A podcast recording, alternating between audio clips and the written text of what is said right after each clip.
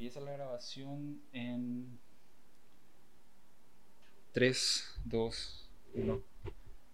Hola Fernando, Hola Pepe, ¿cómo estamos? ¿qué hace Tocayo? Tocayo, será. Bienvenido a mi estudio de podcast, estimado. Al set. Al set. Eh, bueno, mira, primero que nada, déjame comenzar diciendo que eh, me gusta mucho tu canal. Eh, he visto varios de los videos que vos estabas haciendo y me pareció súper interesante. Eh, me parece, no sé si hay otras personas que hagan lo que vos estás haciendo con respecto al Paraná, al menos en nuestra franja, acá en nuestra zona. Y yo que soy un amante de la vida submarina, eh, me, me gusta mucho cómo, cómo vos vas quitando lo- los peces y vas eh, relatando los nombres científicos eso. Contanos un poco lo que haces, o sea, me parece súper interesante. Bueno, primero que nada, gracias por invitarme Pepe. La verdad que no sé qué estoy haciendo acá, boludo. Yo veo el, el currículum de tu invitado en D. Y después yo acá. Pero no, es interesantísimo Bueno. que. Y bueno, eh, mi canal de pesca comenzó hace tres años. Tuve que haber comenzado mucho antes. Hace rato que quiero hacer. En serio. Hace ratísimo que quiero hacer. Y ya desde el colegio, mi, mi, mi, mi, ¿cómo se dice? El proyecto final de secundaria era wow, hacer un blog sobre turismo y pesca en Paraguay. Eh, Y hice un entry y después nunca, nunca seguí el, el blog ese. Y desde cuando estaba en Taiwán también quería comenzar, pero nunca me animé a gastar así, comprar una cámara.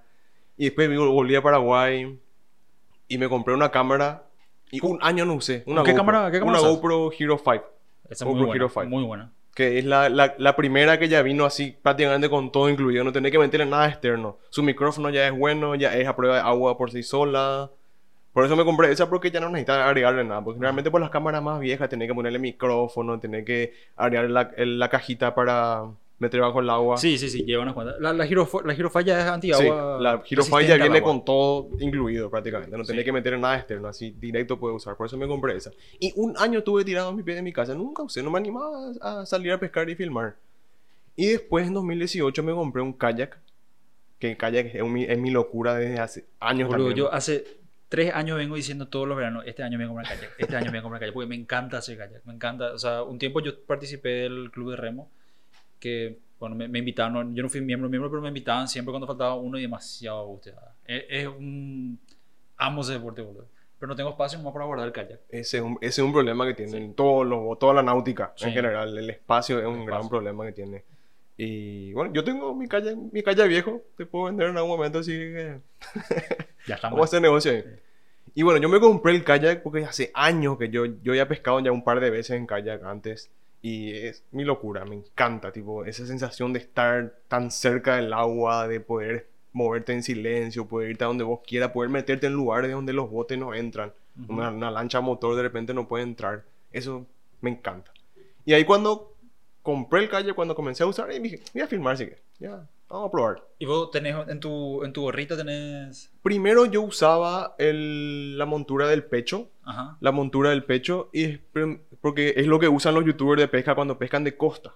Ajá. Se suelen usar la montura de pecho, que se ven tus manos, se ven cómo moves, cómo moves la caña, todo eso. Pero en el kayak no funciona porque en el kayak vos tenés que, o sea, para vos, vos tenés, vos no solamente estás pescando hacia el frente, estás pescando hacia los costados, estás pescando hacia atrás, adelante y para tener una visión 360, lo mejor en la cabeza. Después de comencé a usar en la cabeza y, y sí, es hinchabola a veces que tenés que estar, es, es cuesta.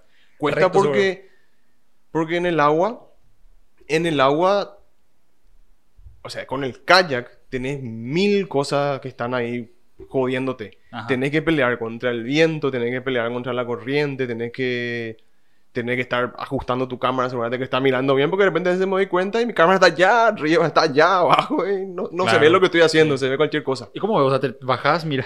Y, y yo uso mi teléfono como espejo. Ah, como espejo. Ya, sí, sí. y ahí voy ajustando. Ya tengo igual ya la sensación más o menos, ya, ya sé más o menos cómo tiene Ajá. que apuntar. Y es complicadísimo. La, la- la gente ni sabe de lo que estamos hablando todavía. Tu No. canal, en tu Sí. canal lo que vos haces es... O sea, primero lo tu canal se llama Let's Talk More Fishing. Mm, Let's Talk More Fishing, dos palabras. Let's. Talk More Fishing. Es un canal de pesca en Paraguay, algún día en el mundo, ojalá. Eh, está- está pesca en kayak, creciendo. especialmente en kayak. Eh, enfocado en pescar especies múltiples, en pescar pesca variada. No solamente, porque en la pesca generalmente mucha gente busca las especies que son consideradas trofeo. Ajá. Los peces grandes, los peces que pelean, que si los peces que son muy lindos, los peces que son ricos para comer, qué sé yo. A mí me gusta pescar de todo, buscar todas las especies, especies comunes, especies raras, especies chicos, peces grandes, de todo. Ajá. Ese es mi enfoque. Y, o sea, a mí, ya te digo, lo que me pareció súper interesante cuando empecé a ver alguno de tus videos fue que vos te sabes el nombre de, de prácticamente todo lo que quitas. O sea, el nombre común y el nombre científico. Que le, que le da, o sea, al menos lo que yo vi, este, este es una a piranha, eh, ¿cómo decir? Eh, esta es una piraña y su nombre científico es, no sé, piraña pirañensis. Y eh, esta es una especie que no crece luego más, más grande que, que tal cosa. O sea, y ese, ese enfoque didáctico que le das, yo creo que vas a, vas a encontrar mucha gente que, la cual le, le interese mucho saber eso. En especial, de, al menos acá, de, para saber lo, lo que abunda en nuestro río, ¿verdad? Sí, de hecho, a mí lo que me gusta, o sea, yo, a mí me gusta mucho la etiología, la taxonomía, tipo, identificar especies, eso me encanta, identificar las especies, sacar, ver qué es esto, dónde salió, qué color tiene. Y yo soy parte de una pequeña comunidad de pescadores, somos un grupo pequeño todavía, que nos hacemos llamar life listers. Ajá. Somos prácticamente el equivalente pesquero de lo que sería un observador de aves. Viste que el, el Sí, sí, observador sí. de aves viaja por el mundo, tiene su lista. Boludo, qué hobby impresionante que es ese. Yo recuerdo, recuerdo bien eh, cuando me fui a, a Taroco, por ahí era, Mm. que eh, estaban a full los observadores de aves así. Yo, yo estaba caminando por un sendero y no, no, no, espera, espera. ¿Qué, qué onda? ¿Qué pasó?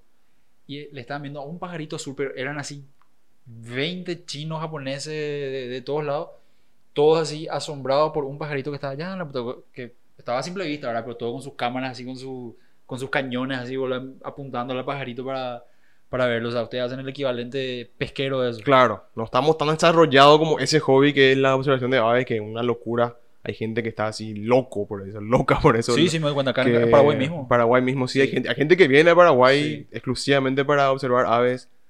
Y es una locura. O sea, el, el hobby de observación de aves es una locura. Hay gente que es así re fanática, re purista. Tipo que si vos te metes en el hobby y haces cualquier macana, te van a odiar por ahí porque así son... No, no se, no se hace así. Ajá. Tipo, ese- e- esa vista no cuenta, ¿entendés? Esa foto no cuenta. ¿Entendés? Tipo, tiene sus reglas y todo. Es una locura. Y nosotros todavía los live listers somos... O sea, no es nada nuevo. Es algo que ya hay hace...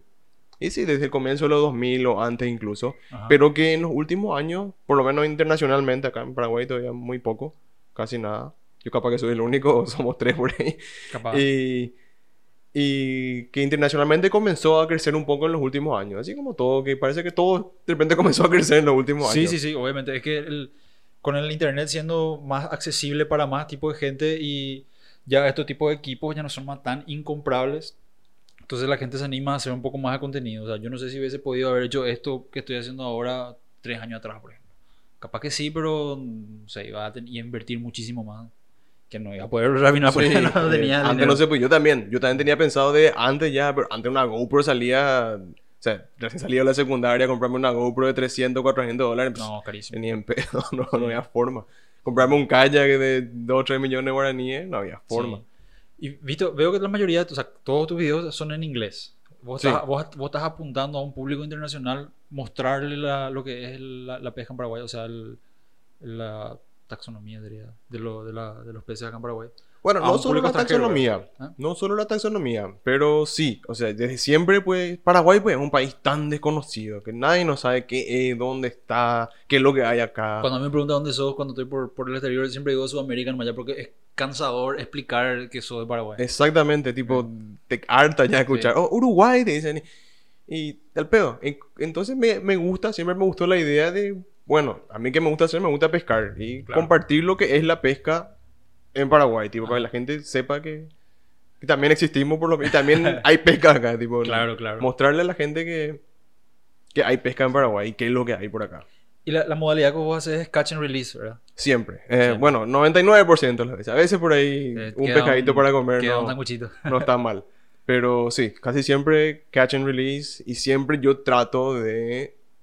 de o sea, me esfuerzo por hacerle el menos daño posible Menos al pez en el proceso. Porque de repente uno ve así gente que hace catch and release, pero ¡pum! le tira el pescadito como si fuera que... Yo vi, vi en, o sea, yo no sé por qué, por qué tantos videos, o sea, a mí me gusta, me gusta la pesca, pero no, no soy fanático, te voy a ¿verdad? Soy más, más fanático del, del, la biología marina o biología ribereña, o sea, me, me, me fascina, el- me fascina lo que está bajo el agua, te voy a decir, ¿verdad? Y qué sé yo, vi- viste cuando vos en Facebook o, o- YouTube de repente ves un video, después te sale otro igual, y otro igual, y otro igual. Y bueno, en Facebook creo que me salió un video donde estaban quejando, ¿verdad? Que se quitaron, quitaron un dorado acá al Paraná. Y viste que el- cuando se catch and release, quitas el dorado, te sacaba una foto, imagino que le oxigenaba un poco otra foto y después le largaba, ¿verdad?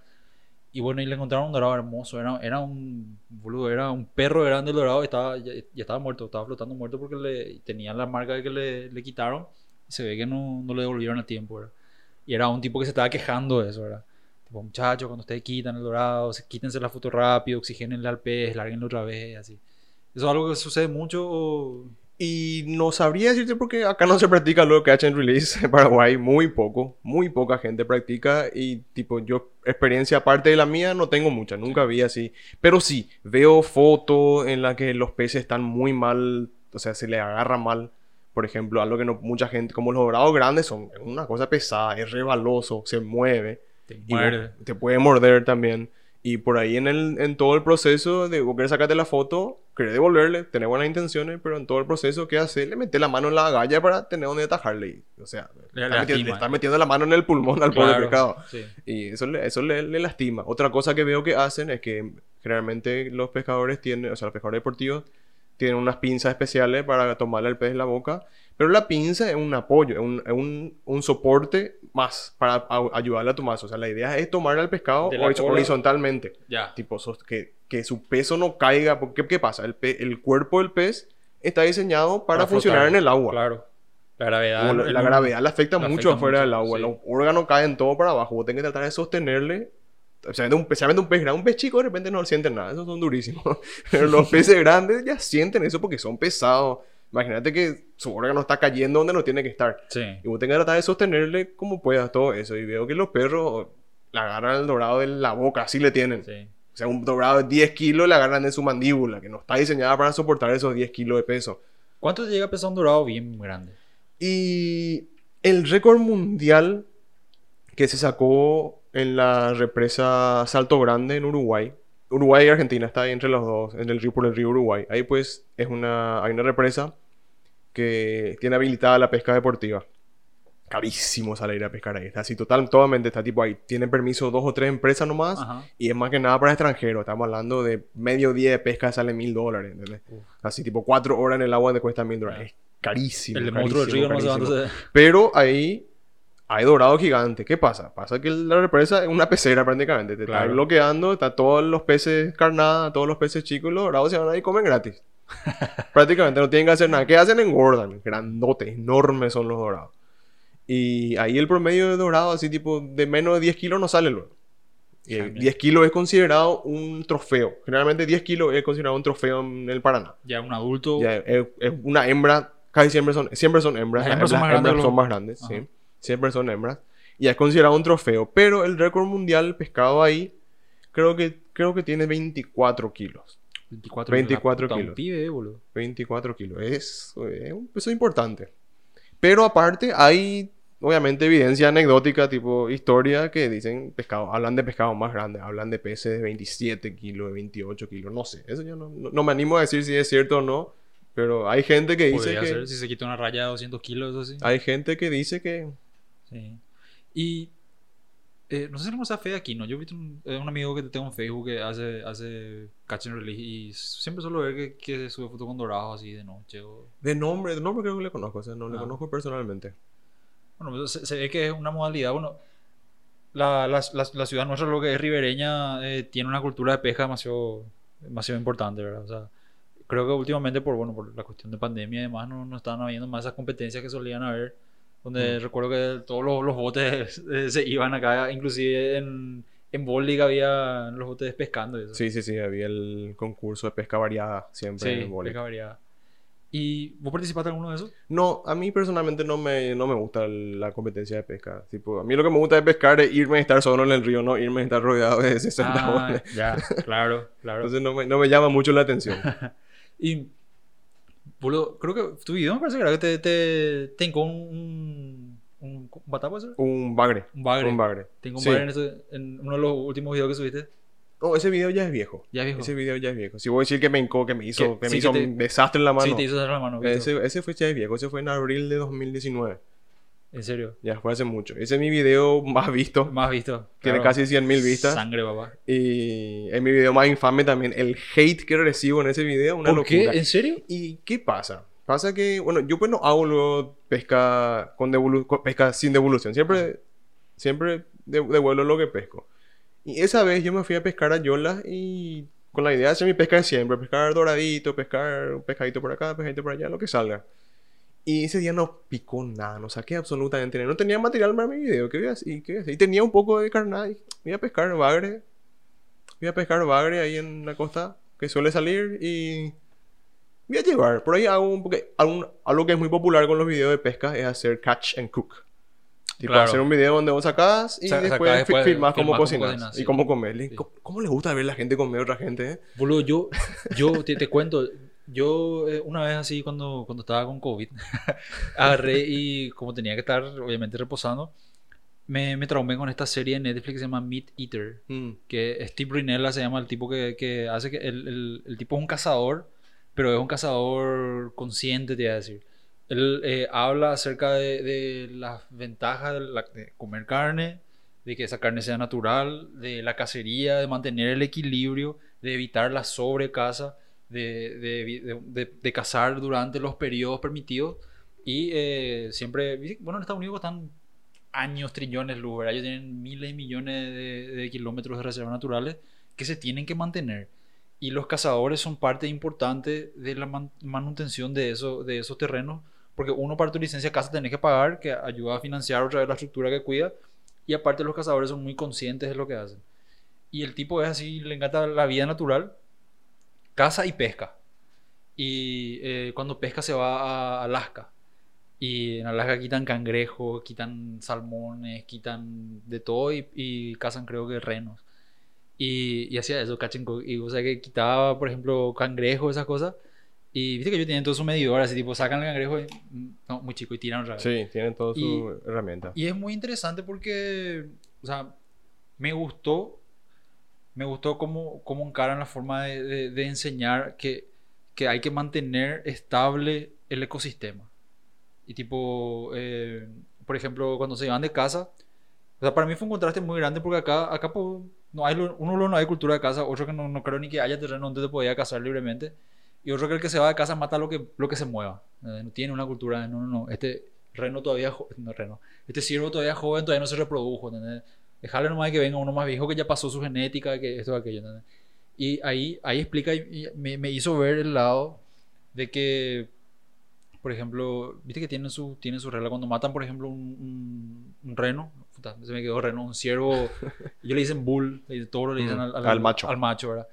Entonces matan un macho, pero ese macho tenía que tener sus antenas, eh, tenía que tener cierto, cierto grosor, ya tenía que tener cierta vuelta, eh, ciertos ángulos ya formados, que quiere decir que ya tiene X cantidad de años y que ya, ya se reprodujo.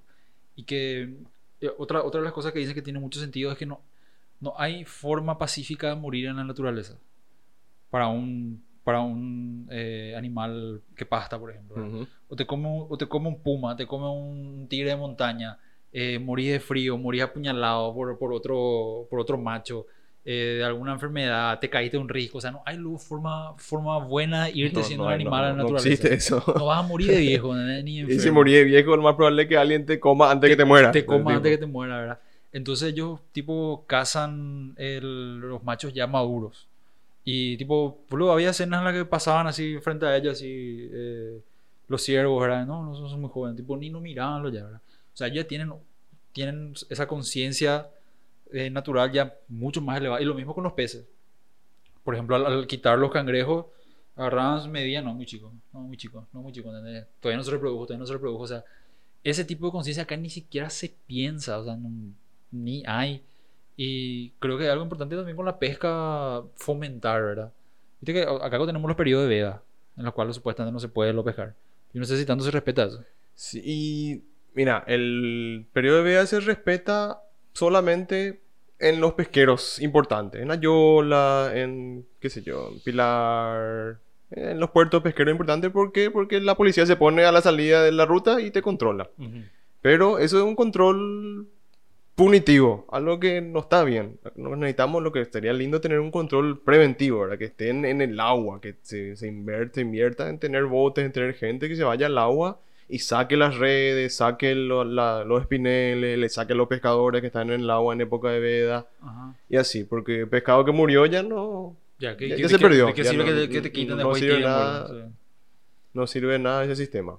Aparte, otra cosa que a mí personalmente no me gusta de nuestro periodo de veda es que es un periodo de veda muy, no random, no así al azar, pero no, es, no contempla todo el panorama. ¿Qué pasa? El periodo de veda que nosotros tenemos contempla el- la ruta y la época de migración y reproducción de una, dos, tres especies del río.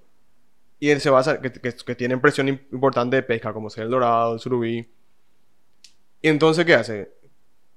Como no saben, como saben que en esa época esos peces se van a reproducir, se van, van a migrar, bueno, toda la pesca está prohibida. Y el resto de las especies, hay especies que por ahí se siguen reproduciendo hasta enero, se siguen reproduciendo hasta febrero, que se comienzan a reproducir ya en agosto, en septiembre. Eso te quería preguntar. A mí, eh, uno, ot- otro de los videos que me llamó mucho la atención que subiste fue una, uno de, eh, tipo, una vista submarina, vamos a decirle. Sí. Encontraste un lugar clarito y empezaste a filmar bajo el agua y así un montón de, de, de vida ahí alrededor. Y eso me gustó muchísimo porque yo recuerdo chico, de repente me, me iba al arroyo, un arroyo que tenía un tío, creo, ¿verdad? Y yo tenía lo- el snorkel. Y normalmente pues, el agua siempre es eh, borrosa, o sea, murky. No, no, no llegas a ver nada. Claro, no se ve No- mucho. No, se, no se ve mucho, pero yo, yo recuerdo que encontré una zona que era un poquito profunda, ¿verdad? Y, y de dónde me metí con mi, con mi snorkel. Y era ni un arroyo así, el- eso famoso que está cerca de la ruta hacia ruta seca, Claro, nomás, eh, ¿verdad? ahora yo que tenemos por ahí. Sí, un arroyito nomás así. Y me impresionó tanto las cosas que he visto así en un ratito, ¿entendés? Y de ahí te queda el miedo que lo que voy a pisar, así, ¿verdad? Porque era un arroyo, he visto cangrejo, visto un camarón, visto eh, montones de pescaditos así, eh, visto un pescado más grande incluso que estaba hacia un costado, así. Yo me caí, boludo, me caí a la pata y me fui a la puta, ¿verdad? Pero yo creo que nosotros, no- la- el común de la gente no conoce toda la biodiversidad que tenemos en el río Paraná. No, no conoce nada. Lo, yo, yo hago mi culpa. Yo no conozco, no sé qué, aparte de lo, de lo, de lo famoso batá, eh, pacú, piraña, eh, dorado, surubí, Bagre. manguruyú y bagre. Bagre, manguruyú, Hay- mojarrita. Siete, ocho, ocho especies. Eso, eso, eso llega a la extensión de mi conocimiento del río Paraná. Eh, cangrejo, sé que hay también, eh, ¿cómo se llama? Eh, camarones chiquititos del Ujú. río. Morenita, la anguila morena más o menos. o sea, Sí, morenas. busú y morena. El, el musú y la morena son la morena, distintos. Sí. Porque- eso porque llegué a ver así en, alguna vez que me fui a pescar, boludando en la costa del río, ¿verdad? Pero más que eso, nada. O sea, que, que me imagino que hay muchísima otra vida que, de la cual nosotros estamos viendo. Bueno, y la, la ¿cómo se dice? Eh, la raya. Mm, La claro. raya. Hasta, hasta No, ahí llegó. La infame raya. La infame raya. Tenía una historia de contar con una raya, ¿verdad? También tengo, también tengo. Yo con todos los peces tengo historia. con todos los animales, y qué pucha. De todo ya me, Eh, ya me pasó con animales y peces. No, eh, el, de hecho el río Paraná actualmente, según la base de datos de Huirá Paraguay y alguna otra, algún otro ente por ahí, hay un estimativo de más o menos 400 especies de peces. 400 especies de peces en la cuenca del Paraná. O sea, el río Paraná, todos los arroyos internos, el río Paraguay, todos los arroyos internos. 400 especies en lo que es Paraguay. ajá. Lo que es Paraguay. Hay especies de repente que están en el río Paraná, pero solamente ocurren al sur, en Argentina. O al norte, en Brasil. No llegan a, estar, a ocurrir en Paraguay. Pero acá en Paraguay, en toda la cuenca, en todo, todo el Paraguay, toda la cuenca del río Paraná, porque es la única cuenca que tenemos, es- se estima que hay más o menos 400 especies descritas. Especies descritas. O sea, especies que tienen nombre científico y descripción científica. Hay, po- posiblemente, hay, no quiero decir cientos porque sería una exageración, pero seguro que hay todavía un, un par de decenas de especies que todavía no fueron descritas. Así, especies que científicamente, taxonómicamente son distintas a otras, pero son prácticamente lo mismo, así. Son igualitas. Sí, son si, igualitas. si encontraba un pescadito nuevo con una mancha diferente, ponerle el pepensis. No, y de hecho es, es así, tipo, un pez que tiene un hueso con un ángulo distinto, ya se por ahí de repente se considera una especie, Una especie distinta. nueva, claro. O, o sea, es, o sea, es cuestión de, de- de de consistencia, de que es- todos los peces que se encuentran en ese lugar y se ven así tienen esa cosa, mientras que la población que está en otro lugar no tienen eso. Entonces ahí ya se ve si, si se ve la posibilidad de, de que sea una especie distinta. Y ahí se va, se hacen análisis, se recolectan muestras, se hacen un analítico gigante, larguísimo, es complicadísimo, un dolor de cabeza de la taxonomía. Bueno, de peces especialmente. Pero, o sea, mira, vos, tenés vos, vos dentro de tu posibilidad de encontrar de repente algo así, porque el que pesca normalmente no, no pesca buscando la especie científica, sino que más para, pa- por amor al deporte, vamos a decirlo. No, claro, claro. O sea, por ahí encuentro, pero no me da nada de bola porque no soy, no soy taxónomo, no soy un científico con doctorado que te puede decir esto es otra cosa. Por ahí pesco, por Bueno, ahí, Pero tener el récord. por ahí tengo el récord de que tenés- saqué. tenés el récord que- eso, eso sí, que- obviamente, pero igual, yo no, el, el que le pone el nombre es el que le describe. La persona que describe la especie es el que le pone el nombre, el que decide cómo le va a llamar. Fernandensis pepenia. ¿no? El nombre del primero es el género, generalmente se le, se le asigna un género taxonómico y después el segundo lo que es el nombre del pez, de la especie. La segunda palabra. Cha. No, a, a mí me, me, me interesa muchísimo qué, qué hay ahí abajo del. O sea, no- a- biodiversicamente hablando, ¿verdad? ¿Qué, qué tipo raro de bicho hay así? Tantas cosas que, Y- que, que de repente todavía no vimos en lo que es nuestro río. Porque otra cosa que me sorprende y que no entiendo tanto por cómo sucede, ¿verdad? Eh, yo no sé si no, no- nosotros no estamos conectados de forma directa con lo que es el Amazonas hasta acá. No, no, hay No. una conexión directa. La conexión más cercana está ya arriba, en el río Paraguay, más o menos donde, cerca donde comienza el río Paraguay. Creo que hay, hay una conexión con un río amazónico que se llama el río Guaporé, que está entre Brasil y Bolivia. Y la conexión no es directa, pero si existe una inundación muy grande, es posible que Que que, que- que- que- haya una conexión entre ambos ríos, pero es muy poco probable. Estamos hablando de una distancia enorme entre dos, los dos ríos. ¿No pensaste nunca irte a pescar en Amazonas? Es un sueño que tengo, pero... ¿Qué tan es- difícil es puede ser? Carísimo, es Ya te fuiste ni al otro lado del mundo. Es carísimo, me pagaron todo, pues.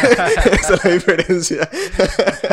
la gran diferencia. Y pescar en el Amazonas es carísimo porque... O sea, hacerte un tour de pesca propiamente dicho es muy caro porque... O sea, te, te con un bote, un bote party boat, que se le dice, ¿no? Party boy. que así un bote con otros 10 pescadores, todo, tiene todas las comodidades mínimas por lo menos, te tiene que llevar a quién sabe dónde en el fondo del Amazonas porque te, te va al lado de la ciudad, no, ¿Tú sabes dónde yo hice una arapaima? ¿dónde? En un tanque.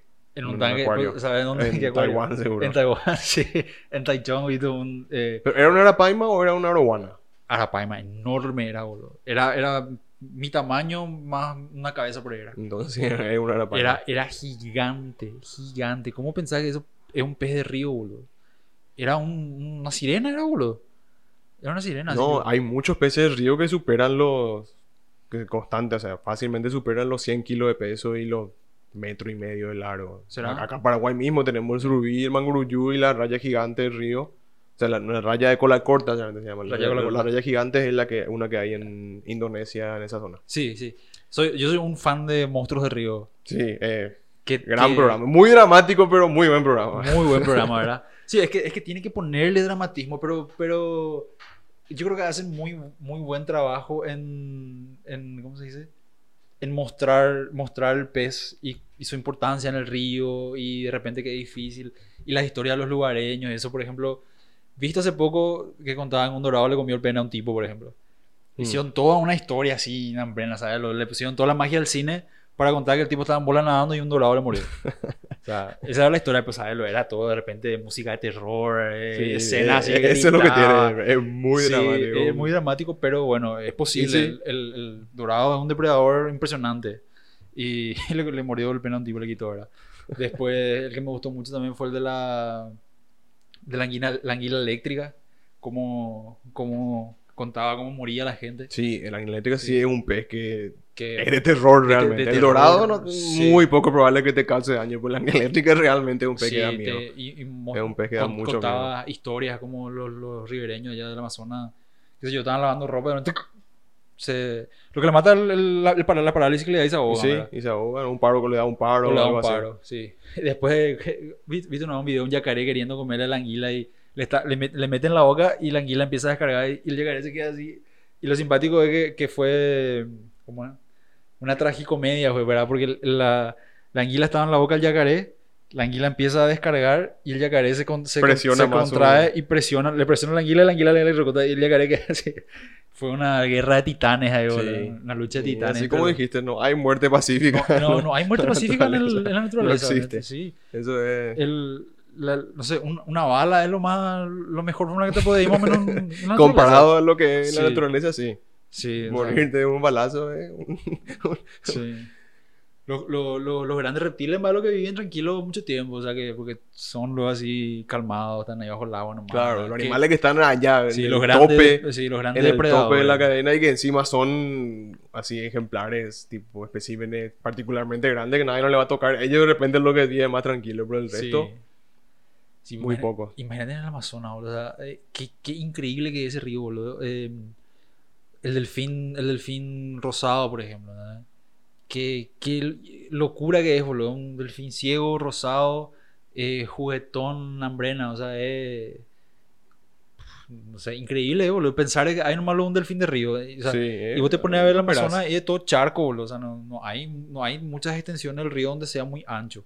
Es la mayoría es así ondulante por todo el, el territorio. No, el Amazonas es gigantesco. Eso que vos ves que ondulantes son generalmente brazos o son ríos tipo afluentes. Pero el Afluente. Amazonas es enorme. El Amazonas grande es enorme. Es un río enorme, enorme. Por eso que, hay, por eso que tiene delfines. Justamente porque realmente es un río muy, muy grande. Ah, o sea que tranquilamente hay lugares donde vos no ves la costa, o sea, no, no ves de una no a sé, no sabría decirte cuál es el ancho máximo que tiene, pero ha de haber, debe haber partes que no se ven en la costa. O sea, acá mismo en, en- en el lago de Yacyretá no se ve la costa. Tiene 30 kilómetros de ancho y la, Ah. la visibilidad normal es 20 kilómetros. Ah, 30 No kilómetros, podés, ver, no podés ver la costa desde el lago de Yacyretá, Cha, acá. La costa opuesta, la costa argentina. sí. Hija, bueno, mira, Ara- Arapaima, delfines, anguila eléctrica, la, la evolución que lleva, boludo, para llegar a este tipo de biodiversidad. En las cuencas que están cerca, cerca del, ya del océano, ballenas, normalmente hay. Sí, entra La- ballenas. Las ballenas entran hasta cierta... No sé para qué realmente, las ballenas no, no desoban en... No, no, no, no, no, una no, eso porque no, Pero- son, no son peces. Sí, no son peces, ¿verdad? Cierto, sí. Eh, no dan a luz el tema. No, eh, No no, tampoco, no se reproducen. Ni están paseando y Pa- pasean, se pierden y sea, terminan por ahí. mm, Sí. Ya, suelen encontrar cadáveres en el Amazonas de ballenas, eh, tiburones. Tiburones tiburones entran, te van, van a, van a encontrar también, sí o sí. Y. De todo. De todo, es impresionante, boludo. eh. No, es que es un ecosistema tan grande, tan variado y aparte, o sea, estamos an- antes, en, hace millones de años, el, el ambiente de Sudamérica era distinto, o sea, teníamos mares internos, qué sé yo, era otra cosa y Claro, entre sí. eso, o sea, la, la- la biodiversidad es natural que salga porque es demasiado variado todo, tiene Sí. demasiadas influencias por todos lados y, y demasiados nichos que se puede ocupar. Y ahí se desarrollan cosas interesantes como la anguila eléctrica, que quién sabe de dónde salió. ¿Cómo carajo hace para. para tirar la descarga? De hecho, todo, todo el... No, sé- no sé si es el orden, no, la palabra taxon, el nivel taxonómico no estoy seguro, pero todos los que están relacionados a la anguila eléctrica son peces eléctricos. Que si bien no tienen la capacidad de darte una descarga como la anguila eléctrica, son peces que sus aletas se mueven con pequeños pulsos eléctricos que ellos mismos generan. Por ejemplo, la morenita es un pez eléctrico. ¿En serio? La morenita es un pez eléctrico, sí. Que, o sea, si vos conocés la forma de la morenita, es un pecito, pecito así largado, que tiene una, una aleta larga que va a lo largo de todo el cuerpo. Pero voy a sacar mi Pokédex. Y, y esa aleta, ellos no mueven con músculos, sino que mueven, o sea, o sea, los músculos no es que se mueven con contracciones musculares así normales como nosotros, sino que son pequeños pulsos eléctricos los que mueven la, los que mueven sus aletas. O sea, Mira son vos. peces eléctricos. Hija mil. Y un pez eléctrico se volvió loco y que desarrolló un superpoder. Desarrolló un DJ evolucionó. Así evolucionó Terriblemente. Se convirtió en la anguila eléctrica. Mira, pues, Es así. cuando mueve una monedita podemos decir que se quedó sin batería. Eh, pues- Podemos decir que terminó su batería. Terminó la carga. Terminó la carga. Qué Pero no es recargable. Sí. No, a mí, ya te, ya te digo, a mí me, me, me fascina ver, leer así sobre, sobre ese tipo de cosas que encontramos en el, en el Paraná. ¿Qué fue lo más loco que encontraste? Lo más loco que encontré. Y. No, la verdad que una pregunta interesante. Nunca me encontré nada muy fuera de lo común en el agua. tipo, Aparte de una bota. Encontré objetos, qué sé yo, em, peces muertos, encontré surubí grandes así muertos. No, ¿Quién, pero- quién sabe por qué? Me, me refiero, o sea, je, no, no me refiero a nada así loco en el sentido de, no sé, volver un cadáver ni nada, sino que a nivel especie, vamos a decirle. O, o qué sé yo, o sea, creo que una vez comentaste que, que encontraste, o sea, que encontraste un surubí masticado, por ejemplo, así, o... Una vez, bueno, a nivel de especie, la especie más rara que pesqué, no, no tengo ningún, en mi lista de, de peces que saqué hasta ahora, no tengo ninguna especie muy, muy extraña. Son todas especies relativamente comunes.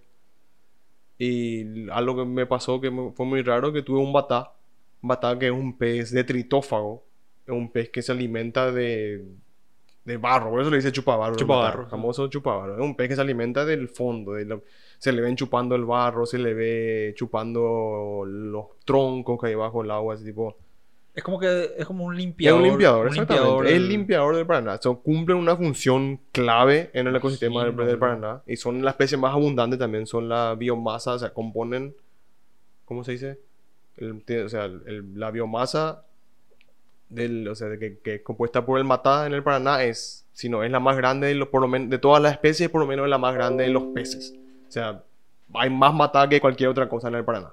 Cha. Está lleno. Vos te vas allá en el, en el río, te vas a lugares así donde cerca de la costa, donde es así silencioso, no hay mucho y vos ves así batá, pero cardúmenes de 50, 100 peces, algunos así Wow. grandes, algunos enormes. Y están ahí, están ahí chupando el barro, chupando el tronco, nada no hacen. ¿Y qué hace? Y nada, chupo barro, viejo. Y sí, así mismo, están ahí. Y te, te da rabia porque vos decís, "Ah, ¿cómo, ¿cómo quiero poder pescar? Pero el batá no muerde ningún tipo de carnada. ¿Y cómo Nada, no hay nada que vos le puedas tirar. ¿Pero que- quitan, go? No, el batá saca con red. ¿Ah, ¿En serio? Matar saca con red, solamente con red. Con otra cosa, así tipo, como para decir, voy a enfocarme en pescar mata con, ah, con anzuelo, no hay, no se puede. O con red o los perros le enganchan del lomo, tipo, tiran un anzuelo y le enganchan el lomo. O también puede ser, nadie no pesca acá con lanza, Pesca ¿verdad? con Pero- lanza. pero también puede hacer eso, es la única forma, tipo, pero así de la boca que el batá mismo muerda algo, es casi imposible. Y a mí me pasó una vez que me mordió un señuelo en batá. Vos. Un batán me picó un señuelo, encima un señuelo así grande que era para dorado. Y yo pescando, buscando dorado, de repente siento, ¿qué es ¿Dorado? No, muy, muy, muy chico parece. Y después veo batán en la boca, así bien, bien mordido el anzuelo. Tipo, no sé, se enojó con mi señuelo, parece no le gustó, no, le- no le simpatizó y me mordió. Eso fue algo, algo muy, o sea, para nosotros, como te, te, te conté que somos live listers, tenemos, no hay un estándar de las reglas, pero cada uno hace sus reglas. Yo, por ejemplo, mi regla es que para mí tiene que ser un pez que saqué de la boca. Un pez que mordió mi anzuelo. Yo no le puedo engañar. O sea, que el pez deliberadamente atacó mi carnada o mi señuelo o algo. Pero como lo forma, o sea, se pasó. No, y hay gente, que, hay gente que saca con red, gente que saca, qué sé yo, con la mano, con lanza, con, con arco y flecha, o que por ahí... El con algo con flecha me parece tan interesante, boludo. O que por ahí sacó accidentalmente, tipo, vos puedes tirar tu anzuelo o tu señuelo y estás recogiendo y se, se, se, se encontró con un pez en el camino y le enganchaste sin querer el lomo.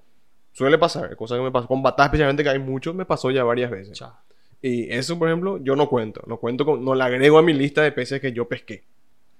Pero qué Mi, re- mi regla es que tiene que haber mordido el anzuelo, o sea, que claramente, de- deliberadamente atacó mi, mi carnado, mi señuelo, y tengo que tener una foto.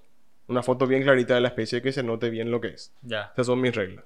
Ah, y hay gente que, eso, que es más, hay gente que es mucho más... Seguramente le mide. No, Seguramente no, le. no, no, no, no te digo en ese sentido, sino hay gente que es más exigente con sus reglas. Gente que, por ejemplo, si no tienen... Yo me veo cualquier foto ya me basta. Hay gente que si no tiene una foto así que se ve perfecto el pez de perfil con todo su detalle, no le agrega a su lista. O hay gente que, que si le, le agarró en la parte de afuera de la boca en vez de adentro de la boca, no le cuenta porque puede haber sido un accidente, una captura accidental y así. Ajá. Tipo, hay de todo. Pero. ¿Qué estrés por traumático le das al pescado después, boludo? Ya no confía más nada.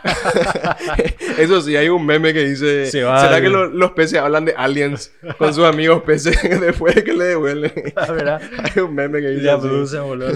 Hablan de abducciones, aliens. Había, había, un, había un TikTok que me hizo reír muchísimo. ¿no? Dos tipos que estaban así con una percha, ¿verdad? Mm. Y estaban así con el, el gancho de la percha. los peces. Eh, eh, Estaban, wow, masticaba y de repente al que estaba atrás así, Desapareció. Desapareció. y tipo le miró así. Se queda pensando, weón. Sí, ciego. así mismo. Así mismo son los. Muchísimo me reí, boludo. El, el estrés postraumático ya no tiene problemas de confianza por el pecado. Oh, y de hecho, he, he sacado peces que se nota que fueron pescados anteriormente. Ah, son He sacado, he sacado peces que tipo tienen cicatrices de anzuelo, claras, son claras cicatrices de anzuelo. He sacado rayas que tienen la cola cortada. Yo no sé qué, acá en Encarnación hay muchísimas rayas con la cola cortada. Yo, Muchísimas, muchísimas. yo escuché una vez, eh, o sea, una vez que estaba por la costa, un tipo le quitó una raya y era chiquitita la raya, bebé era así. Le quitó, le cortó la cola y le devolvió. Sí, eso yo, yo veo que al hacen, toque. veo que hacen los ¿Por perros. Tienen- y le tienen miedo. Pues la raya pues tiene muy mala reputación. Sí. Tipo que te va a picar luego, te va ir, le va a picar a todo el mundo. Y Y te picó, ¿eh? A mí me picó una vez, bueno, es cierto, sí, pero fue mi culpa. Yo le pisé a la raya, no es que la raya vino a picarme. Pero tiene muy mala reputación y la gente le tiene miedo y nos animan. Yo, por ejemplo, yo saco rayas regularmente acá en Encarnación, especialmente está lleno. Sí. Está lleno porque ah, eh, no hay mucha corriente, el agua, a la raya le gusta el agua calma. Y bueno, yo ya, ya tengo experiencia manejando, no les tengo miedo. Tipo, saco, sé cómo controlarle, sé cómo atajar su cola para que no sea un peligro. Y generalmente saco, no le hago, trato de hacerle el menos daño posible y devuelvo entera. Pero veo, sac- suelo sacar raya con la cola cortada. Y le, o sea, la forma de sacarle, le quitarle, poner el piso, se le pisa la cola, ¿verdad? Y yo le piso la cola o le pongo algo, pongo mi cajita de pesca encima de su cola, después le doy la vuelta, le saco el anzuelo, le doy la vuelta de vuelta. Pasa que la raya solamente te puede picar hacia arriba. Hacia arriba. No te puede picar hacia abajo ni hacia los costados. Entonces, le pones así y después por ahí le atajo con mi pinza suavemente, sin apretar mucho. Y le llevo. O si no, si le tenés en tu mano así como un plato, la raya no te puede picar. No te puede picar. Es, seguro tener en esa posición. ¿Y qué tal el- la ponzoña de la raya? Y yo te puedo decir que el peor dolor que sentí en mi vida A la verga. es... Y eso que no fue una picadura profunda. Yo estaba caminando en la costa del río, una, era en Cerrito. En Cerrito un día que el río estaba muy alto. No había casi espacio para caminar en la costa. Yo estaba caminando ya a la vuelta de la pesca, ya era la tardecita. A raya le gusta acercarse a la costa de tardecita especialmente. Ajá. Se, se va y se acuesta, se mete bajo la arena y se queda ahí. No sé qué hace. No sé si duerme o si está esperando para cazar, qué sé yo. Pero sí, el río estaba altísimo, no había mucho espacio en la costa para caminar. Y venía un tipo del otro, del lado opuesto, con una bolsa gigante. No sé qué si ya su macoña ahí o qué es lo que estaba llevando de contrabando para de contrabando. Una bolsa negra, feroz, era feroz bolsa negra. ¿Qué es lo que está llevando este? Bueno, lo que sí que caminando, para evitarle al tipo, bueno, voy a caminar por el agua. Di dos pasos en el agua. El segundo paso, ¡pum! ¡Cha! Me picó. Y una, era una- yo sentí el pez así con mi pie. Una, era una rayita del tamaño de un platito de té, más o menos. Chiquitita era la rayita. Y ni siquiera me, me, me- no es que me hincó así totalmente, te sino que entró un poquito. Entró un poquito nomás, no fue profunda la herida. Y después se fue y salió. Y yo me quedé así, ah, me dolía ahí. Y bueno, yo seguí, seguí pescando. 40 minutos por ahí seguí pescando. Estaba divertido el pique. Había mucho pique. En Cerrito sido me gusta pescar. Y des- después ya me estaba doliendo mucho. Decía, este no, este, ¿qué, es lo que me pasó acá? Yo no sabía, no sabía que yo pensé, primero pensé, me morí una piraña. ¿Qué es lo que pasó? No le di mucha... Después ya me estaba doliendo mucho. Dije, voy a volverme a ver la casa. Ahí yo me estaba quedando en la casa de unos amigos, que siempre me suelo quedar. Y después, a partir de la hora más o menos después de la picadura, comenzó a doler muy fuerte. Pero estoy hablando de que yo, yo sí estaba, yo, yo- yo- estaba en casa ajena nomás. Yo estaba en mi casa, yo iba a estar llorando. Escándalo. Pero llorando iba a estar, tipo, no, iba a estar gritando de dolor. Es muy, muy fuerte. Pasa que la ponzoña de la raya afecta directamente al nervio. No, no tiene ninguna, ninguna capacidad de descomponer el tejido o de Ajá. hacerte daño así a los tejidos o, o daño al nervio mismo, sino que es dolor puro. Es, una, co- es algo que afecta al terminal, la terminal nerviosa solamente para hacerte doler. Es dolor, dolor, dolor, dolor. Eso nomás lo que te, te da dolor. Y es un dolor muy intenso. Un dolor súper intenso. Es un, muy feo. Para que Y aprenda. más o menos, más o menos 3, 4 horas por ahí me duró el dolor. Así. Ah, pero no te trataste con nada, no te pusiste nada. No, o sea, ni- me fui ahí, un tercer no, ahí en el hospital, en un centro de salud, y nos fuimos ahí y limpiamos la herida y eso, no, no, hay, no hay mucho que hacer. No hay mucho que No hay hacer. mucho lo que hacer luego, tipo, aunque laves igual se van a quedar el resto de la... Es como una mucosa su, Su veneno. el veneno. Es, Es un- es, es un gel. Es un gel. Es como un gel. Es algo viscoso que se queda pegado ahí. No es que se lava muy fácil tampoco. Suele decir la gente, se lava con orina, se lava con agua caliente, se lava con agua fría. No sabes lo que, que lo cual lo que no hay solución. Para mí, es- a mí me decían, ¿sabes qué me decían a mí? Que si yo no me voy a, a bendecir con el Padre, no, se me va a curar. Y me decían, seguro que no quieres irte con el Padre para que te bendiga eso porque no se te va a curar, no se te va a... Yo decía, no. No, en las comunidades Eh, más chicas la Y superstición sí, es muy fuerte. eh, luego, te- son muy son supersticiosos. o sea, supersticiosos. y yo dije, voy a esperar nomás. Y, y así, es esperar a que pase. No hay otro. Eso sí, em, y tengo entendido, o sea, por la experiencia de otra gente, sé que tarda mucho en curarse la herida. Tipo, se retrasa mucho la cicatrización y no es que queda así bien, bien cicatrizado. Vos ves así, yo te, te- mira, y mi cicatriz chiquitita que tengo ahí todavía se ve así medio blandito. No, es así bien re- regenerado el tejido. Chao. Y, y es mucho, mucho dolor. Yo leyendo así en foros y esas cosas, leí mujeres, famosa discusión que hay cosas duelen más, ¿verdad? ¿Cuál es el peor dolor? Siempre dicen, eh, siempre dicen la patada en los huevos, los hombres, los hombres la patada en los huevos, las mujeres El el, parto. par- el parto. Y el, es generalmente el, el, que, el punto medio entre los dos es el- la piedra en el riñón o cosas así. Que generalmente dicen que es Ah, uno de los sí. peores dolores que hay. Sí, sí, sí. Hombres y mujeres, ¿verdad? Sí, la piedra en el riñón cuando, vamos a decirle, te da unos ataques. Creo que mi mamá le, le llegó a dar unos ataques por eso y boludo chillaba. Y bueno, y yo leí sobre una mujer que dio a luz, parto natural, tuvo piedra en el riñón y le picó raya. Y dice que la raya fue el peor de los tres. Y le pateaban los ovarios. Le pateó los ovarios. Eso nomás le faltaba para tener la lista completa. Bueno, y dijo que la raya es el peor, fue el peor dolor de los tres. El, lo que más le dolió. O por lo menos igual, igual lo peor. Qué ganas de no Igual lo probar. peor. Y no, no le deseo a nadie. Es muy doloroso. Y eso que encima que, como te digo, el mío fue una picadura bastante superficial. No fue profunda. No me imagino lo que es esa gente. No me, no, no me imagino. Y una pi- raya chica encima. No me imagino lo que es esa gente que le pica una raya grande y le entra hasta el hueso su. La, la púa, la, el aguijón. Es una locura.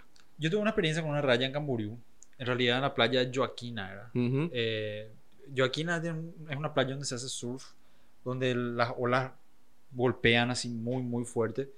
Y extrañamente, no sé por qué tendría que haber una raya justo en la costa, en una playa donde se hace surf. Sí, pero- puede ser. Puede o, ser. o- o- yo pienso que era una raya. No, no le vi, pero lo que sentí me dice que era una raya. Eh, ¿Viste cuando la, la ola te golpea y te, te desequilibra, verdad? Ujú, Pero lo que más te desequilibra es cuando se retrae. Claro. Al retraerse vos tenés que clavar tu pie y tipo tratar de, de hacer fuerza para que no te lleve. Entonces el juego este, te, te golpea la ola o flotás. Cuando se retrae vos tenés que tratar de clavar tu pie para que no te no irte. Porque de dos veces que te, que te retrae vos ya estás medio del mar. Sí, ya está lejos. Ya estás lejos, ya, ya, ya empiezan a tocar el silbato, ya, ya- si ya no te ahogaste, estás estás a punto. Y bueno, y lo que sigue, eh, yo estaba, jugando, estaba jugando así, Mm. Eh, me golpeaba la ola, flotaba un ratito, cuando retrae te pisas y, y esperaba, o sea, hace fuerza para que no te lleve.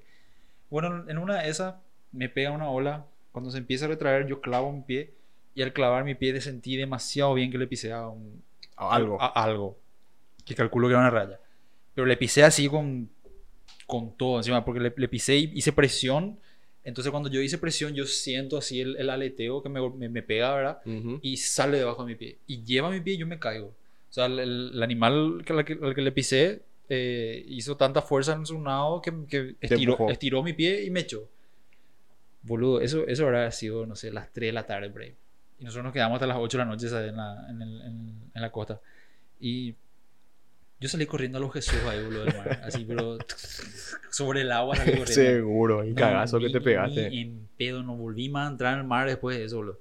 Imagínate que me picaban Camboriú una raya, boludo. ¿Cómo aplica el, el yetatore ese? Y no me caí, me caí. Oye, hay rayas que no son venenosas. Hay Sí, rayas sí, que sí. no tienen aguijón, que no tienen nada, o que tienen aguijón y no son venenosas. Pero en el mar sí, vos tenés lo que son las mantarrayas y las stingray. Ujú. Y las mantarrayas, las mantarrayas, bueno, son más grandes también. No, son como No, las mantarrayas son, son grandes. Hay también, hay rays. rays. No son ni stingray ni manta rays. son- Hay rays que no tienen, son, tienen la cola como un látigo nomás que no, no Ah, tienen ningún sí. aguijón. También hay skates, que son otra especie es relacionada a las rayas de los tiburones, que son, tienen la forma de un, como un triangulito. tienen- triangulito. Un triangulito, como una flecha parece. Y tienen su cuerpo. Y bueno, no, no sé si lo ves, pero yo, yo tengo un amigo al cual eh, le voy a invitar en un futuro podcast, ¿verdad? Que participó en la competencia mundial de pesca a aguas abiertas eh, dos veces. Participó en Sudáfrica, participó en Reino Unido y participó en, em, creo que dos veces fue en Sudáfrica. Dos veces, pero en un mundial de pesca. Un mundial de pesca. Mundial o de mundial de casting. De pesca, me dijo. De pesca. Sí. Ok. que son eh, eh, dos veces me parece que fue en Su- creo que dos veces en Sudáfrica y una vez en, en- en Londres o sea en el Reino Unido yo así ¿qué, qué, qué pescas de dónde el canal de la Mancha dónde se- qué es lo que vas a ahí frío ese lugar horrible. Y eh, me, me empezó o sea chupando una vez me empezó a contar la experiencia. Yo me quedé re así wow impactado que de Paraguay un país mediterráneo eh, se hayan ido a participar en un mundial de pesca. Y me dijo que trajo un tercer- el tercer lugar en, desde Sudáfrica, creo. Y el año pasado tenía que ser en Túnez la, la, la competencia, pero obviamente por la Por la pandemia, pandemia no canceló pasó todo. nada. Sí, no pasó nada. Y con él quiero, voy a, o sea, ya le, ya le invité, me dijo que si no hay problema, íbamos a coordinar en, en un futuro para hablar de, de pesca de aguas abiertas en unos países mediterráneos. ¿Qué hace un pescador Sí. mediterráneo por ahí? Sí, y no, y me contó que se fueron a Brasil a, a probar primero, ¿verdad? Para foguearse y después se fueron a, a la competencia allá. Y bueno, imagínate qué interesante las pescas pesca de agua abierta. Es totalmente otro juego. Es total muy. No, en cada cuerpo de agua es distinto. No hace falta ni siquiera que sea río, mar. A veces un río versus otro río ya es totalmente otra cosa. La modalidad, donde tenés que buscarle al pez, qué carnada tenés que usar. A veces la misma especie, incluso en un río versus en otro río, ya se comporta de forma distinta. Es muy, muy dinámico, muy variable esto. La pesca no hay, no hay ciencia. O sea, Ya. puedes tener tu conocimiento, tu experiencia, pero hay veces que no sabes por qué ni qué está pasando. A veces un pez enorme te sale en un, en un charquito de agua, a veces tenés el río enorme y no sacas nada. Tipo, es... No es una ciencia. Tipo, puedes tener toda la experiencia del mundo, pero siempre te, te- te sale algo que no podés explicar, no sabes por qué se comportan así, no sabes por qué no están picando, qué sé yo. Hay de todo, muchos factores que influyen. Sí, Desde, imagino. Desde la luna, el clima, la presión atmosférica, temperatura del agua, claridad del agua, flujo, altura del agua, Ah, eso época iba- del año, qué sé yo. Es Eso- muy grande. Sí, eso te iba a contar. Yo, yo por ejemplo, eh, me, me gusta hacer mucho deporte y ese tiempo que estuvimos encerrados, esos tres meses más o menos que no, podíamos salir ni enfrente, eh, demasiado me costó, ¿verdad? O sea, estuvo... Hacía ejercicio acá en mi casa, eso sí, ¿verdad? Pero no, no, no era lo mismo. Y cuando nos permitieron salir, tipo el primer día que, bueno, ya se puede salir, la primera semana yo todos los días me iba a caminar a la costanera.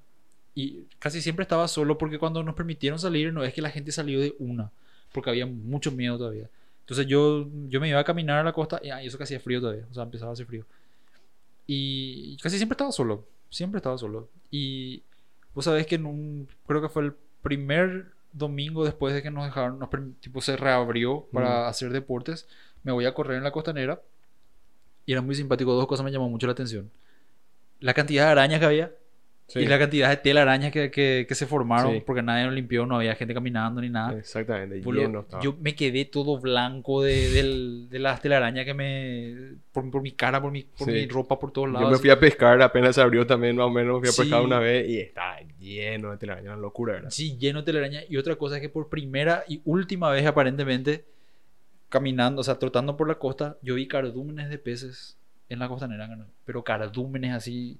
O sea, te llamaba luego la, o sea, el reflejo en las camas te llamaba la atención. Y yo, yo tengo, estaba usando uno de estos lentes que son polarizados. Mm. Entonces vos el agua ves, Sí, se ve, se, Se- ve, se ve- te, te filtra ese, ese reflejo. te filtra el reflejo y vos, vos ves así perfecto lo que está debajo de la superficie.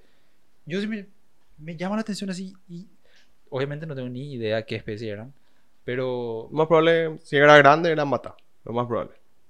puede ser. Si eran peces así, tipo, estamos hablando de 30 centímetros para arriba, Sí. mata, más que seguro. Pero mm, cientos te diría.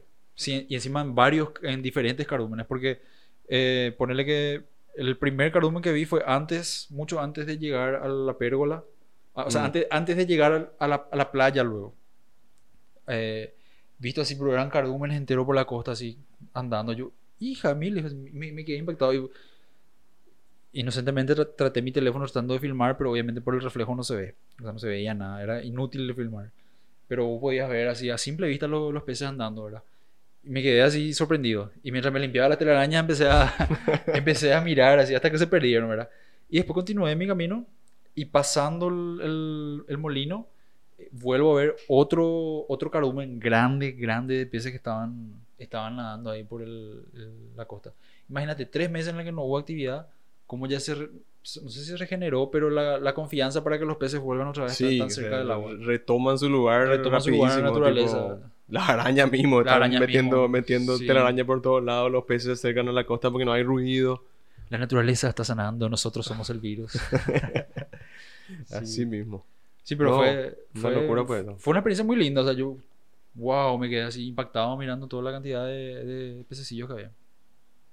O sea, imagínate si, no sé, cuánto tiempo hay que darle para que se regenere de, de manera sustentable otra vez en otros ríos. Y bueno, de hecho los peces se reproducen muy rápido, ¿eh? Vos sabés que así leyendo estudios y eso, que estimativos de que si se frenara la pesca así totalmente en todo el mundo, tipo en 10 años ya se recupera como el 80%, el 70% del stock. Tipo, Ah, se- los peces, los peces se reproducen rápido, se reproducen muy rápido. Sí.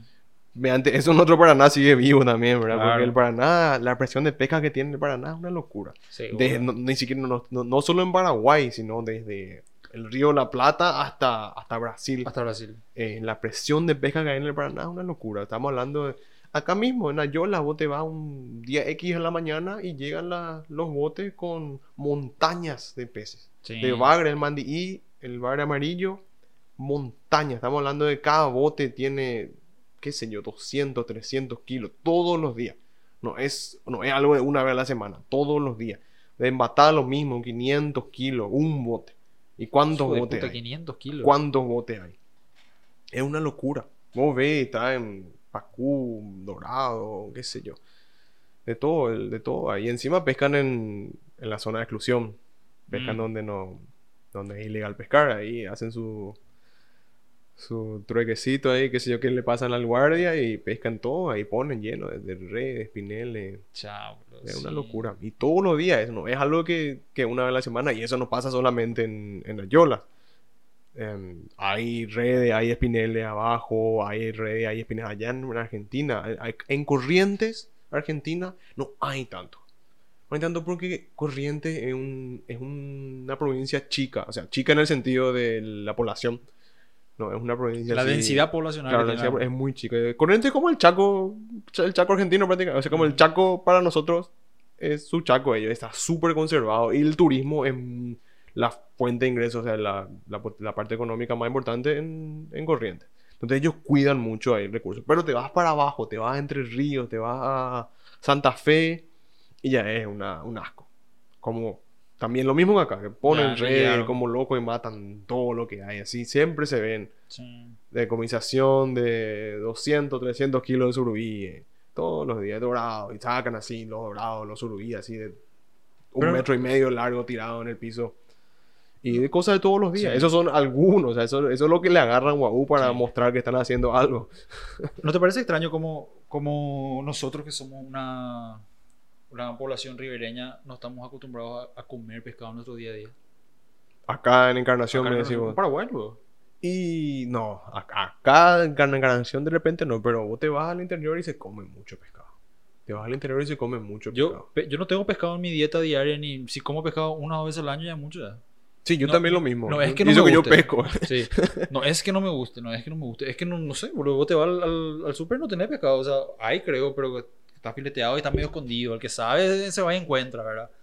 Pero no hay. No, yo yo recuerdo antes, hace unos años, la- se traía tilapia de posadas, que, pero te, veía, te venía bien fileteado y era pure, o te hacía una sopa o, o un... eh, ¿Cómo se llama ese que tan rico que se hace en El chupín. el chupín? Te hacía con, con, con, la, con los filetes, eso que te compraba tilapia, eran Sí, encima no tenés que pelear con los huesitos. Sí, no tenía que pelear con los huesitos, Dios mío. Yo hasta ahora el manjar más rico que comí en mi vida, que, que no, no- es insuperable lo rico que era.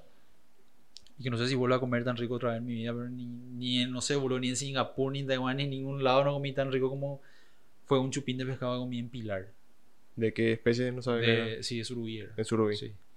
Boludo, era carísimo, o sea, Sí, el surubí es caro. caro, caro salió, pero, pero boludo, yo recuerdo que habría comido cuatro platos y medio y, y quería comer más.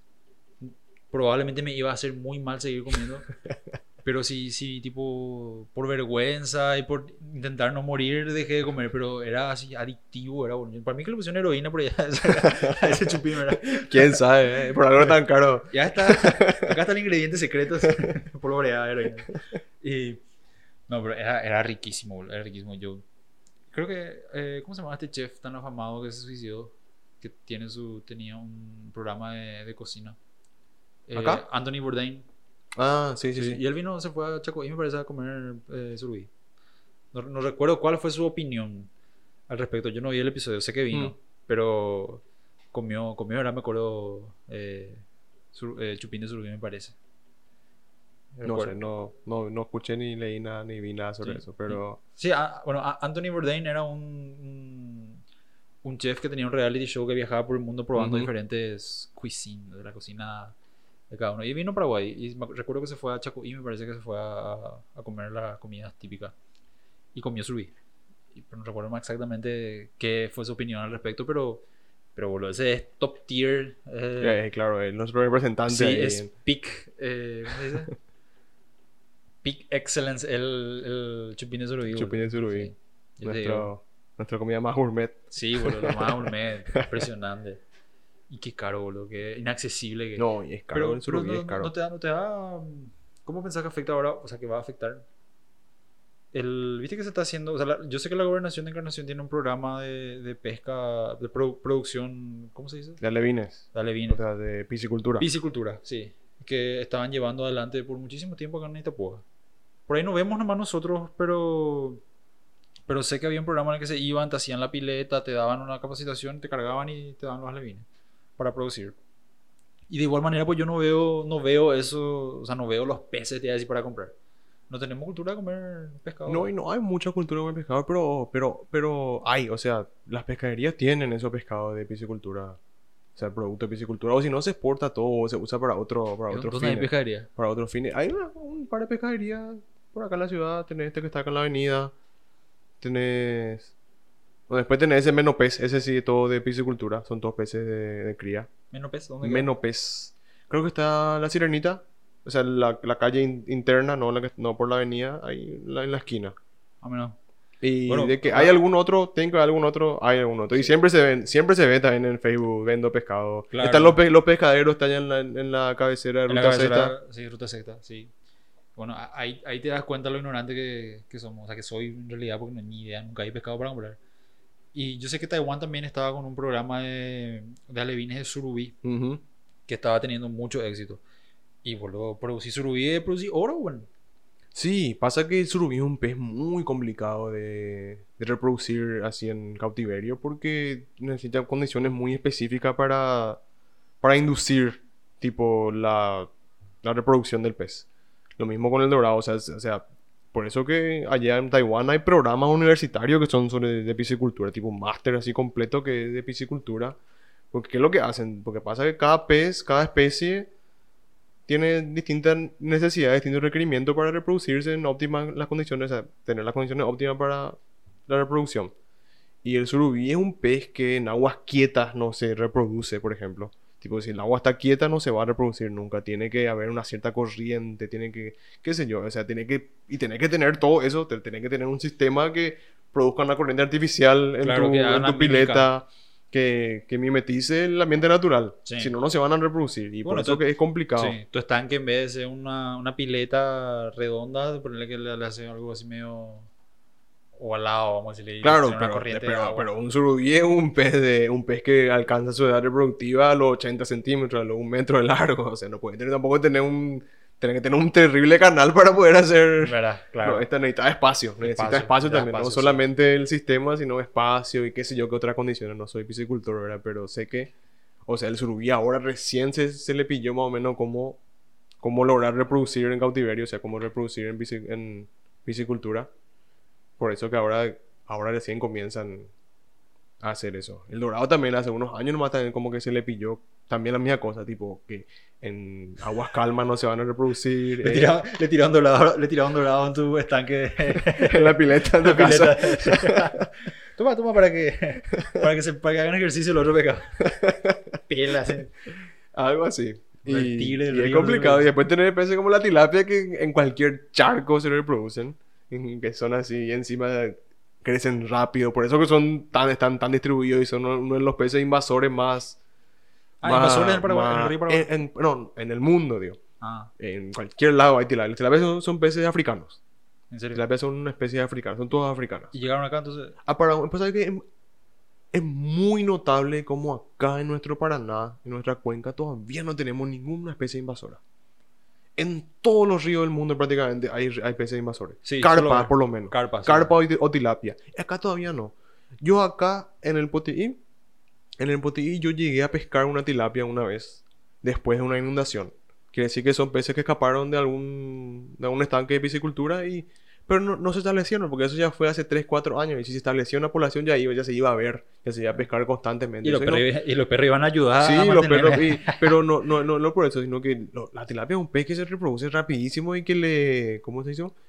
Le, le, o sea, compite con los demás y le supera porque come todo lo que hay, crece rápido, se reproduce rápido y le, le abruma al resto de las especies, pero no se establecen acá. No sé por qué, no sé si porque la competencia es muy grande, no sé si las pirañas comen todo lo que hay. Eh, y, tenés, y tenés depredadores bastante feroces. Sí, tenés piraña, todos prácticamente son depredadores río. Acá no hay ninguna especie que... Muy pocas especies son puramente vegetarianas. eh, La You mayoría son motherfucker. sí. Y, y yo creo que puede ser, puede ser por eso. Puede ser por eso que tenemos muchos depredadores que ayudan a controlar las poblaciones. Porque ya he visto también, he encontrado bagre africano, que se suele, que es una especie que se cría mucho en piscicultura acá en Encarnación, en Itapúa. También encontré bagre africanos muertos en el Potí. Y son también, son peces, o sea, la mayoría de los peces de piscicultura son peces que se adaptan, Ajá. se adaptan a cualquier lado. Porque son, por eso, por eso se crían en piscicultura, porque son fáciles de criar. Y no, no, se establecieron ninguno. establecieron, ninguno bueno. no se establecieron. Bueno, Eh, es bueno saber que no nos están reventando el río también. por ahora, por ahora al menos no hay ni, no, que yo sepa no hay ninguna especie invasora acá. Bueno, en el río de la Plata, más abajo, ya hay, hay carpas. Ah, En el río de la Plata hay carpas. Y en el río Para- Paraná, allá abajo también hay carpas. Pero la carpa no es un pez migratorio, entonces no, no llega hasta acá migrando. Tipo, a menos que alguien tire acá y si logra establecer, también le gusta el agua calma, difícilmente se llega a establecer una población. Es interesante. La verdad que es muy bueno eso que no tengamos todavía ninguna especie invasora. traen peje lagartos. Chao. No, es así en todos lados. En Taiwán, por ejemplo, está lleno de peces invasores. En Taiwán hay tilapia por todos lados. Tenés el snakehead, que es una Ah, especie que sí. no es nativa de Taiwán. Tenés carpa, todas las especies de carpa ahí en, ahí en los ríos de Taiwán. Está lleno. Hay bagre africano, hay bagre japoneses. Y bueno, todo, la, todo bicho que se mueva va a parar Eh, sí, a la eso también, asadora ya, ¿no? sí. Y decime, ¿qué, qué, eh, ¿qué tenés planeado a futuro con tu canal o con tu hobby que es el, la planeación? Y mira, ahora mismo, voy a hacer un poquito de propaganda, ¿verdad? No, adelante, Eh, adelante. Estoy. O sea, si, si por ahí la gente se- me quiere ayudar, yo tuve un pico de vistas muy grande en octubre. Porque un canal, un canal que se llama Tier, Tiersu, no sé si conoces, tiene dos millones y medio de suscriptores por ahí. Mencionó mi, mi video del bagre que me hinca. Por supuesto que iba a ser ese. mi video más infame. Mencionó ese video en uno de sus videos. Tirsu lo que hace es tipo. Hace muy interesante, súper interesante sus videos. Te recomiendo que mires. Hace. Te, te enseña sobre la naturaleza, sobre el mundo animal, haciendo como una analogía con los juegos de RPG. O sea, les presenta a los animales así en tiers. Tipo, animales del nivel bajo son Ah. esto y tiene tantos puntos de defensa, tantos Ya- puntos de ataque. cuál es, ya sé ¿Conoces cuál el es. Sí, ya llegué a ver, ya llegué a ver. Y bueno, en octubre el tipo hizo un video sobre el tier list de los peces. ¿Verdad? Ajá. Y tipo presentar los peces del tier más bajo, del nivel más bajo, son estos peces porque no tienen ninguna defensa, ningún ataque, bla, bla, bla. Y en el tier C, creo que, o el tier D, eran los bagres. Y ahí explicaba los bagres y explicaba el potencial del peligro y entre eso tiró así un screenshot de mi video. ¿En serio? Y ese me dio un pico de vistas enorme. O sea, mi video cuando eso tenía 20.000 vistas. Por sí solo, sin ninguna propaganda externa. Y cuando él publicó, ahora mi video está por llegar a las 100.000 vistas. sea, siempre recibo vistas gracias a ese video de En serio, que tiene, muchísimo, que tiene 3 muchísimo. millones y medio de vistas por ahí ese video, ahora mismo. Y bueno, pasa que YouTube, YouTube, el requerimiento para monetizar Sí. es tener mil suscriptores y 4000 horas de vistas acumuladas en los últimos 12 meses. Bueno, ese pico de vistas enorme que tuve en octubre, obviamente, obviamente sumó todito para, mi, para mis vistas acumuladas, pero va a expirar en octubre de este año. Entonces estoy haciendo todo lo posible, estoy pescando todo lo que pueda para llegar a mil suscriptores Ajá. antes de octubre. Así puedo aplicar la monetización. Que no es tan importante, ¿verdad? Pero siempre sería, siempre es lindo si te viene un poquito de plata extra haciendo Sí, tu hobby, ¿verdad? Sí, claro. O sea, yo, por ejemplo, con el, con el podcast no busco, mi objetivo no es monetizar el, el programa en sí. Eh, yo lo hago, literal, también este es mi hobby, ¿verdad? Y, pero cu- cuando estaba, por ejemplo, investigando cómo hacer el, o sea, parece que es bastante simple, ¿verdad? Poner dos micrófonos, una grabadora, una cámara y ya está, ¿verdad? Pero hay como cuatro, yo uso como cuatro o cinco software para poder hacer que esto funcione, ¿verdad? Y bueno, cuando no sabes ni cómo- por dónde empezar, empezaba a ver videos, así que te... Que yo buscaba el- el- los requerimientos técnicos para poder alzar los videos, qué programa utilizar, etcétera, etcétera. Y entre eso te encontrás, te encontrás así que, que te hablan acerca de la monetización. Y YouTube ya no es una plataforma como para monetizar nada. O sea, tienes que tener demasiada cantidad de vistas. Y YouTube te paga, por ejemplo, más cuando tu video es más largo y más y, si- y la gente se queda más enganchada en tu video. No es que te paga por Ujú. la cantidad de vistas, sino que, por ejemplo, No, si tu no video es solo por la cantidad de si, vistas. si tu, si tu video, por ejemplo, tiene 20 minutos, ¿verdad? Y la gente se deja de mirar al minuto 8, ponele, ¿verdad? Ahí más o menos que ya, ya no te paga, o sea, porque, porque hay una propaganda en el minuto 9, después otra en el minuto 18 y después otra en el final. Entonces, que mientras más le mantenga prendida a la gente y más YouTube pueda meter su publicidad, ahí es cuando tu video es más exitoso y vas a cobrar más, ponele. Eh, Entonces, algo así. algo así, ¿verdad? Algo así. de Entonces- hecho, es, es bastante complicado. Sí. Ahora mismo es complicadísimo, el Complicadísimo. sistema de monetización en YouTube. Entonces, entonces para mí es tipo, yo no quiero jugar tanto la bola con eso, o sea, yo hago para hobby. Entonces, eh, lo, que yo, lo que yo busco, por ejemplo, hacer ahora es cre- crear contenido, valor, ¿verdad? Hablar con gente interesante, por ejemplo, a mí me, me encantó la conversación. Y, qué sé yo, eh, llevar así este tipo de cosas. Y en el día de mañana, no sé si vos, por ejemplo, vos que tenés 20.000 vistas poner en un video, ya podés, por ejemplo, agarrar, no sé, eh, qué sé yo. Esta, esta caña la compré en, en Casa y Pesca San Fernando, ponele, ¿verdad? O eh, esta cámara la compré de, de Casa Nicey o de Casa tal cosa. ¿entendés? Esa es la publicidad con la cual vas a de repente ganar dinero antes que, que con el, Que con el lo- AdSense. con el AdSense de YouTube, sí. Ujú. Entonces yo, no sé, el día de mañana si, no sé, Agua de la Costa me quiere auspiciar, ¿o no? Yo, Genial, claro, ¿verdad? ¿no? Hago la cosa. Pero, pero no, no es así el, el objetivo principal. Más garra, o sea, tenés que... No, y es, es un trabajo otra vez, al, Es al un- fin, al fin de todo. Al fin Al de todo, final sí, es un trabajo, trabajo. si logras, logras crear contenido, la gran puta, ¿sí? Es un trabajo Sí. más. Pero bueno, ya, ya sabemos que, que por, por lo menos nos divertimos haciendo Claro, que para, yo es también, o sea, yo, todas- yo iría a pescar de todas formas. Sí. Tipo, Pero filme o no filme, Sí. me iría a pescar. Y a mí me encanta hacer esto, me encanta hablar con la gente. Y filmar es tipo un plus para saber que es lo que hablamos sí, también. Sí. Eh, crear contenido, da gusto, da gusto crear contenido. Da Es gusto lindo, crear es, contenido, es lindo, Es es lindo. Cuando una vez que te mandaste, a veces por ahí te da un poco de miedo decir, "Ay, ¿será que vale la pena? ¿Será que alguien va a mirar? ¿Será que le va a gustar? Sí. ¿no? Si no te preocupas por esas cosas también, hace nomás. Sí, ¿verdad? Eso Da yo gusto. pienso. Da gusto. Boludo, mira, hablamos más de una hora ya. Mucho tiempo estamos Pasa el tiempo, ¿eh? Pasa mucho el Pero tiempo. cuando es interesante la conversación pega. Da gusto. Sí.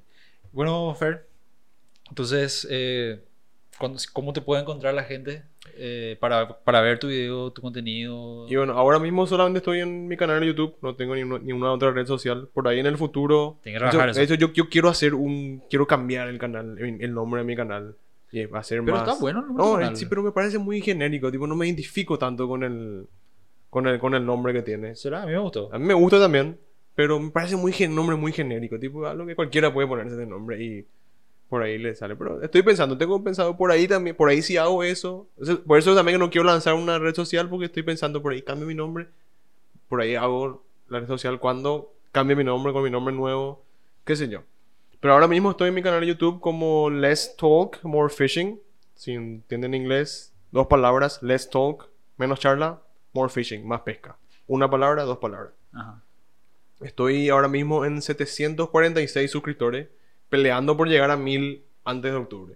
Va a llegar, Estoy, boludo, va a estoy llegar. tratando, estoy dando Me, me todo dijiste, lo que puedo. me dijiste que tenés Facebook, ¿verdad? Estoy en Facebook, sí, pero, pero es, no, no, no, no acepto amigos ni nada. Uso solamente para comunicarme con mis amigos de pesca y con algunos otros amigos internacionales. Tipo, para eso no me uso. No estoy realmente metido en Facebook así.